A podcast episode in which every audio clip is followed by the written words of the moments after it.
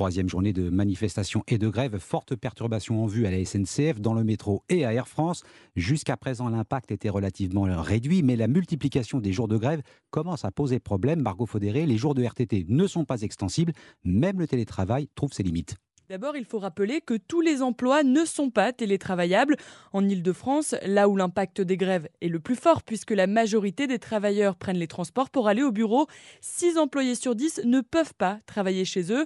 Alors face à la grève, deux options, se lever plus tôt et tenter sa chance dans les transports, ou tout simplement poser sa journée.